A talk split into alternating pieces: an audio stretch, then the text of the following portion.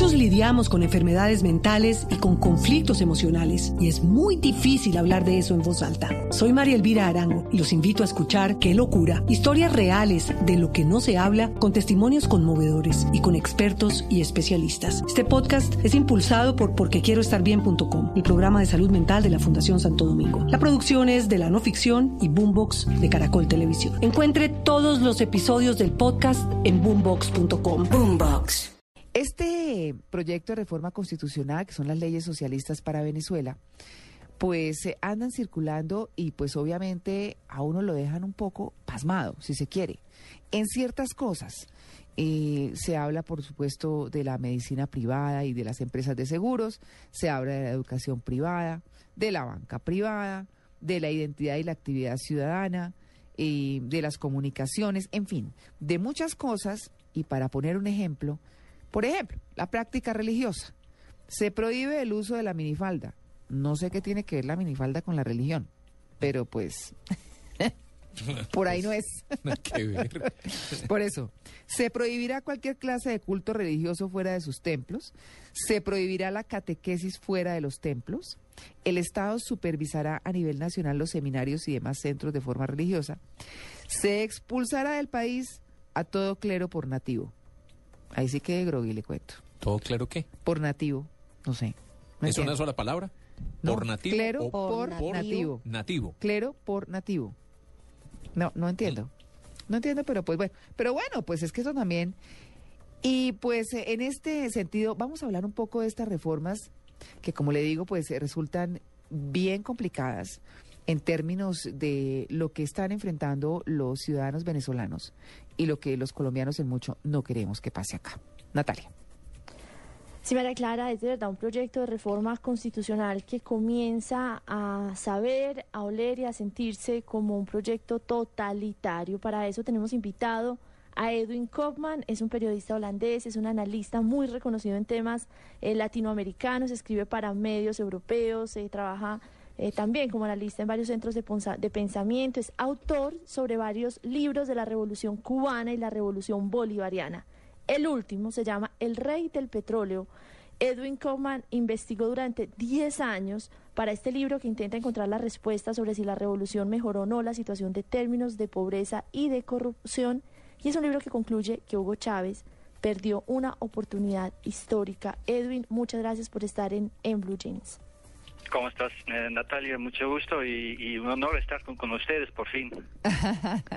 bueno, muy bien, Edwin. Pues eh, muchas gracias y bienvenido a este programa porque, bueno, aquí lo que intentamos es entender un poco la filosofía de las distintas cosas que suceden, de las noticias que se publican. Y en este caso se encuentra uno, bueno, que la medicina privada, pues por supuesto será de gratuidad igual o gratuita, igual que la educación, pero empieza uno a sentir cosas que, como dice Natalia, son totalitarias.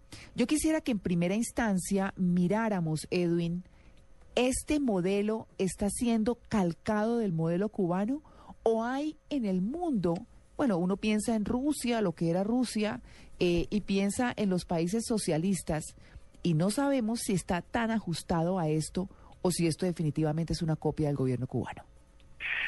Pues mira, eso son muchas preguntas y hay muchas cosas a decir sobre eso. Mira, ya desde años eh, hay muchas cosas pasando en, Venezuela, muchos mm, eh, acontecimientos cosas pasando que, que realmente están en la línea de Cuba, o sea, que parece eh, copiando lo que pasa ahí, la centralización del poder, eh, cerrar los caminos a la oposición, eh, esa alianza cívico-militar, ¿no? la presencia de militares en, en posiciones claves de la política y la economía y y ahora la escasez que, bueno, ustedes seguramente también se han dado cuenta de la escasez de muchas cosas, eh, entre otras cosas, por ahora que está la noticia del papel higiénico, que es más bien una anécdota de lo que pasa, porque también pasa con, pasa con el azúcar, con, con el pollo, con, con aceite, etcétera. ¿no? O sea, cosas muy de, de uso diario. Eh, y últimamente ahora en el, estado de Zulia están ya pensando en controlar la compra de la gente, o sea, que no pueden comprar la, el mismo, la misma cosa, el mismo eh, azúcar, por ejemplo, eh, en diferentes sitios en una semana. Eh, más bien, más, aún que la escasez, ese control a la gente, ¿no? Eso sí me hace pensar en Cuba, o sea, es un, control total que ya y, va dentro de, lo privado, ¿no? Em, pero, o sea, un pero, eh, muchas cosas que parecen Cuba, pero todavía hay muchas cosas que no. O sea, todavía empresas privadas, hay empresarios eh, que pueden hacer lo suyo mientras sean fieles al régimen, ¿no? Eh, hay un consumismo enorme que más bien un, un modelo americano o, desde luego capitalista. Todavía hay una oposición, aunque pues no pueden, eh, no ganan las elecciones formalmente, pero pueden participar en las elecciones. Hay una prensa independiente cada vez menos, porque la televisión, la radio es cada vez menos, pero todavía en la prensa escrita, etcétera, ¿no? Claro. Entonces ahí veo un panorama ambiguo y usted ya ha dicho, ¿no? Eh, pensamos en Rusia, sí, Rusia, eh, desde luego, eh, países en el Medio Oriente, Irán, Siria, mm. ¿no? Donde hay, digamos, un capitalismo centralizado y autoritario, hay oposición, aunque nunca ganan las, elecciones, y hay y, hay una economía donde pueden operar gente, pues, empresas capitalistas aunque sea, tienen que ser fiel al, régimen, ¿no? Claro, por supuesto. Entonces ahí veo, incluso si comparamos con el Medio Oriente y países como Irán o Siria, eh, incluso el tema del petróleo está muy en esa línea. Entonces veo un, panorama pues muy matizado. Claro. Bueno, eso que usted habla de las comunicaciones, pues sin duda, entre los apartes, por ejemplo, se dice que el uso del cable y otras comunicaciones satelitales se van a restringir a las dependencias oficiales y a los establecimientos hoteleros y turísticos. Eso es lo que se ve en Cuba. Usted va a un hotel, a un resort, a lo que sea en Cuba, eh, que es precioso y además la pasa muy bien, pero obviamente se encuentra con una dificultad en las eh, comunicaciones muy grande y donde pues realmente solo ve televisión por cable ahí, porque la ciudadanía pues no tiene ese derecho. Eso entre muchas otras cosas, el uso de la telefonía celular será de uso exclusivo para las personas del Estado, se va a eliminar el acceso a Internet a personas naturales, eso es lo que está pasando en Cuba. Claro, por supuesto. Exactamente. Todas esas cosas, pues, eh, digamos, están en la línea de centralización de poder y, y, todos los, medios de comunicación. Y, o sea, todo tiene que estar centralizado. Eh, y obviamente ese ejemplo de los medios de comunicación, televisión y radio, es un muy buen ejemplo. Porque mm. ellos, eh, pues, el régimen puede dejar los periódicos como el Nacional, el Universal, que son, pues, independientes, ¿no? Pero la gente en común, o sea, la mayoría de la gente en, Venezuela no lee periódicos, escucha la radio y más bien ven la televisión. Entonces, el control sobre los medios electrónicos es mucho más importante y eso está casi total. Claro, porque es que esa es la tendencia en medios, además, ¿cierto? Exacto. Eh, claro, pero, pero Natalia, perdóneme, yo sé que usted quiere preguntar. Yo quiero cerrar eh, mis preguntas por ahora con lo siguiente. A mí, eh, es decir, hay una cosa que me parece supremamente preocupante y es sobre la identidad y la actividad ciudadana. Mire que que dice, por ejemplo, bueno, ahí eh, se va a poner en, vigencia un nuevo documento de identificación para cada ciudadano. Bueno, eso pues nada, es la identificación de cada quien. Pero dice, a las personas que aparezcan como firmantes en cualquiera de las listas en contra de la revolución, como fue la solicitud del revocatorio al presidente de la República, no se le entregará ni el nuevo documento de identidad ni el pasaporte, a menos que se sometan, oigan esto, voluntariamente a cursos de educación ciudadana, reconozcan por escrito sus errores pasados, reconozcan por escrito sus errores pasados, hágame el favor, y cumplan con un periodo de prueba sin papeles de identificación a satisfacción del Estado. No, pues apague y vámonos, más o menos. Sí, bueno, fíjese que esa idea de control eh, por persona por persona no es nuevo tampoco. Hemos tenido la lista TASCON, no sé si le suena, pero en el año 2004, cuando hubo el referéndum eh, revocatorio que, perdió la, oposición, eh, esa lista TASCON pues anotaba cada persona que había firmado en contra del presidente, o sea, en favor de esa de esa de esa ese referéndum. Entonces, esas personas que durante años, la lista fue pública, fue publicada por un, congresista y el, señor Tascón precisamente, mm. y esas personas han tenido problemas hasta años después para tener mm. trabajo eh, oficial, ¿no? Como funcionario, etcétera, ¿no? Mm. Eh, y, bueno, eso es una repetición, estamos casi 10 años después, repetición, pero más grave, obviamente, porque claro, sin, eh, sin, sin identificación no haces nada. Es un paso más en la misma línea. Claro, es que mientras Cuba está dando ya apertura un poco más, entregándole pasaporte o entregándoles pasaporte a sus ciudadanos, Venezuela está diciendo que la entrega del pasaporte para viajar fuera del país ¿estará supeditada la consideración de las autoridades competentes bajo asesoría de técnicos cubanos? Pues es lo mismo de Cuba, pero están arrancando desde atrás. No, obviamente, volviendo exactamente al tema de Cuba, pues la asesoría cubana es tenaz. O sea, hay mucha, mm. aparte de los médicos, que siempre se habla de los médicos, ¿no? que es una cosa que suena muy positiva, aparte de eso hay, una asesoría eh, fuerte en el tema militar y en el tema de la seguridad, ¿no? E inteligencia, que son los cubanos son expertos en esto. Mm. Eh, y los venezolanos, pues al, empezar el, régimen de, de, Hugo Chávez, no tenían mucha experiencia en eso, pero se, la, han aprendido y siguen aprendiendo.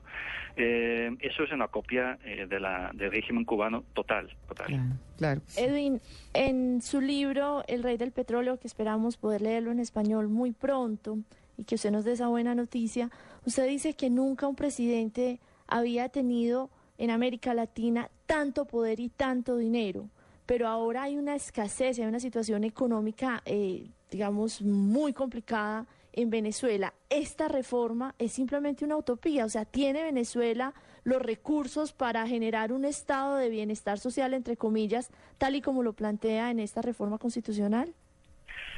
Pues mira, aparte del dinero y el, poder han tenido mucho tiempo, ¿no? Ya son 14 años, entonces, claro, eh, esa oportunidad ha sido tremenda para cambiar el país, pero si vemos el panorama económico en este momento que eh, acaba de salir los, eh, las cifras de, los, de, la, de la inflación, los primeros cinco meses que son 20%, que igual que el, todo el año pasado, y uno de los más altos, si no el más alto en América Latina, digamos, sí, eh, sí y no. O sea, Venezuela sí tiene los recursos para hacerlo, porque claro, el, petróleo sigue vendiendo y siguen teniendo, recibiendo un montón de dinero. Lo que no hay capacidad, porque claro, una cosa es el tener dinero y otra cosa es saber aplicarlo y invertirlo en pues empleo, en industrias, en, infraestructura. Y eso es lo que falta. Entonces, claro, con esa obsesión de querer centralizar toda la economía en, eh, manos del, Estado eh, y controlar la moneda y controlar todo, pues ese, ese dinero no se, no se invierte, no se aplica bien, hay una corrupción tremenda, o sea, mucho dinero desaparece simplemente en los bolsillos de los políticos. Eh, no, en este, a este paso definitivamente no, no van a lograrlo. Lo estamos viendo en las tiendas. Eh, lo que pasa es que pues, muchos analistas, yo veo muchos análisis eh, diciendo, bueno, ahora sí Venezuela va a caer. Bueno, eso te llevan diciendo 10 años, ahora van a caer, pero yo creo que mientras siga ese dinero, ese ingreso de la venta petrolero, pues Venezuela va a sobrevivir y el sistema va a sobrevivir. En el momento que, que baja el precio del petróleo o que haya algo, grave con la producción eh, en Venezuela, ahí sí va a haber un problema. Claro. Bueno, eh, digamos que usted está tocando un tema muy importante que es el tema de la economía, de cómo van a volvemos al tema cubano, van a imponer los bonos o los talones. La gente, talones son los talonarios, ¿cierto? Que conocemos nosotros, que es como reclaman las cosas a las que se supone tienen derecho. Se impondrá el trueque con asesoramiento de miembros de la milicia popular. Esas milicias populares son realmente como la base de toda esta transformación. Eh, se impondrá el uso de la tarjeta alimentaria, pero hay una cosa que es donde, donde las, la situación empieza a complicarse más. Dice, se impondrá el salario mínimo a todo el personal que esté en nómina del Estado, porque todo lo que es salud, todo lo que es educación, va a pasar a ser de nómina del Estado.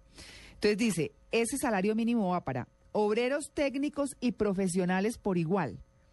Igualmente se prohíbe el ejercicio de la profesión a cualquier profesional o técnico que se niegue a servir al Estado. Eh, en este orden de ideas, eh, digamos, mirando esto, eso me, acuerda de, de, un cuento también que anda rodando por las redes sociales que dice muy brevemente, que se lo contaba Natalia el otro día, de la, hija del señor millonario que le dice, papá es el colmo, usted amasando esa fortuna, no la comparte, tanta gente muriéndose de hambre, mire lo que está pasando. Y el papá le dice, bueno, listo, entonces vamos a compartir. Lo estoy contando muy breve porque es mucho más largo. Mm. Eh, dice, usted, eh, a ver, Pepita, la hija, ¿usted cuánto, dinero, cuánto, cuánto tiene de promedio en su universidad? No, papá, pues tengo 9.3. Muy bien, su amiga Ana, ¿qué promedio tiene? No, es que Ana es como muy vaga, tiene como el tiene 5.5, está rajada, va perdiendo y dice, "Bueno, entonces hágame el favor, pásele de sus notas que usted es pila, estudia, está dedicada a Ana que es más vaga, pásele usted parte de sus notas a ella, pues para que queden en promedio, que las dos queden en siete o en ocho, más o menos. Pero papá, si yo he sido la que me he fregado, yo he sido la que he conseguido mis notas, yo he estado estudiando, dice, hija, bienvenida a la derecha. Esto es una exageración, por supuesto, pero digamos es una forma muy clara de significar, y no estoy diciendo, ni más faltaba, que es que haya que ser de derecha o de izquierda, no. Hay que ser justos y pues que cada quien obviamente tenga las opciones y lo que merece. Es un poco lo que se quiere decir, pero un salario mínimo a una sociedad que viene comportándose de acuerdo con... Eh, digamos, había, hay muchas desigualdades como las tenemos en Colombia y como las tenemos en América Latina y por eso el surgimiento de estos movimientos, o digamos el afianzamiento, el fortalecimiento. Pero, pero, ¿esto qué puede traer? Porque, pues, que parece muy complicado. Sí, no, ese ejemplo es, es, es, muy es muy interesante, muy muy bueno, pero yo creo que bueno, aparte de la discusión, si tienes que compartir o repartir las riquezas eh, entre gente que, que, a lo mejor no no no, no quieren hacer eh, esfuerzos, lo, más grave en Venezuela es que se ha dejado la meritocracia, o sea que la gente que tiene poder y, por lo tanto dinero en Venezuela ya son gente que son fieles al sistema, ¿no? Aparte de su sin, sin, mirar sus capacidades o, sus cifras en el, cole, como si, ¿no? Para seguir un poco esa línea. Eh, entonces, claro, eh, se llama socialismo y, y, pretenden, digamos, estar pues, repartiendo las riquezas, pero en realidad no lo están haciendo, están dando el dinero a una parte que ni siquiera eh, por ser pobre o por ser eh, o por ser otra cosa, sino porque son fieles a la, a la revolución, ¿no? Entonces, y ahí se termina cada, cualquier discusión o debate que se puede tener sobre los temas, eh, sobre cuánto socialismo vamos a hacer o no, porque no hay debate. Es una es una definición por el Partido Socialista y ahí se acabó. O sea, y, los que entran y ingresan y por lo tanto ganan dinero son los, los fieles al sistema y no hay más. Claro, estamos hablando con Edwin Kaufman, que es un periodista holandés. Ya para rematar, Edwin, infortunadamente no tenemos más tiempo porque esto sí queda para hablar. Eh, aquí están prohibidas hasta las sedas dentales, ¿no? Les quiero contar. Sí. las bikinis de seda dental no se pueden usar, no se pueden usar las minifaldas, cosas ya, hablando de cosas pequeñas, pero, pero hay algo, Edwin, eh, que es bien importante y es no sé si sea una tendencia de las izquierdas en América Latina, no lo hemos visto en Brasil, no lo hemos visto en Ecuador, pero sí lo estamos viendo en Venezuela. Eh, abiertamente y, se dice que el presidente Hugo Chávez quedó muy rico y su familia quedó muy rica, pues él ya está muerto. Y estamos viendo el escándalo de la, del, del socialismo argentino con Cristina Fernández, con un periodista que la tiene, como dicen, tallada, con destapándole todas las ollas podridas de todo el dinero que han sacado a Suiza, de todo lo que se han enriquecido, de las caletas que han construido y demás. Esa tendencia de esa izquierda que defiende tanto una sociedad que quiere hacerla igual y que en este momento lo que hace es enriquecerse ella misma, como lo hace Cuba, cobrándoles, por ejemplo, a los, a los eh, resorts y a todas estas cadenas hoteleras un montón de plata para vivir bien ellos, como gobierno, como clase dirigente, y todo el pueblo rasero por debajo. Sí. Bueno, eh, yo veo difícil, digamos, poner todo en, en, eh, junto, todos los, ejemplos juntos, que cada país tiene su, su propia, eh, eh, ¿cómo se llama? Política. Historia. Ah. tal vez sí, eso puede, puede que pase en Argentina. Por otro lado, por ejemplo, en, un país como Bolivia, la corrupción ha disminuido mucho. Y bueno, Evo Morales es un, un, gran aliado de Venezuela, entonces eh, digamos, está pensando en los mismos términos en muchas cosas, pero en el tema de la corrupción, por ejemplo, ¿no? el enriquecimiento personal de los políticos, ahí sí ha mejorado la situación. Entonces, eh, digamos, hablando de una tendencia de izquierda en, en, América Latina, sí, es cierto. Ahora, que todos, eh, eso significa una un enriquecimiento de los políticos por general, no, no es cierto. Hay ejemplos buenos y ejemplos malos. Mm, claro, por supuesto. Pues bueno, por lo menos eh, eh, hay otros gobiernos que no han tenido tantos escándalos. Pues Edwin, muchas gracias. Son las 7 en punto de la mañana. Infortunadamente tenemos que terminar nuestra entrevista. Lo invitamos otro día para que sigamos hablando de estos temas. Muchísimo gusto. Bueno, gracias. Ya regresamos.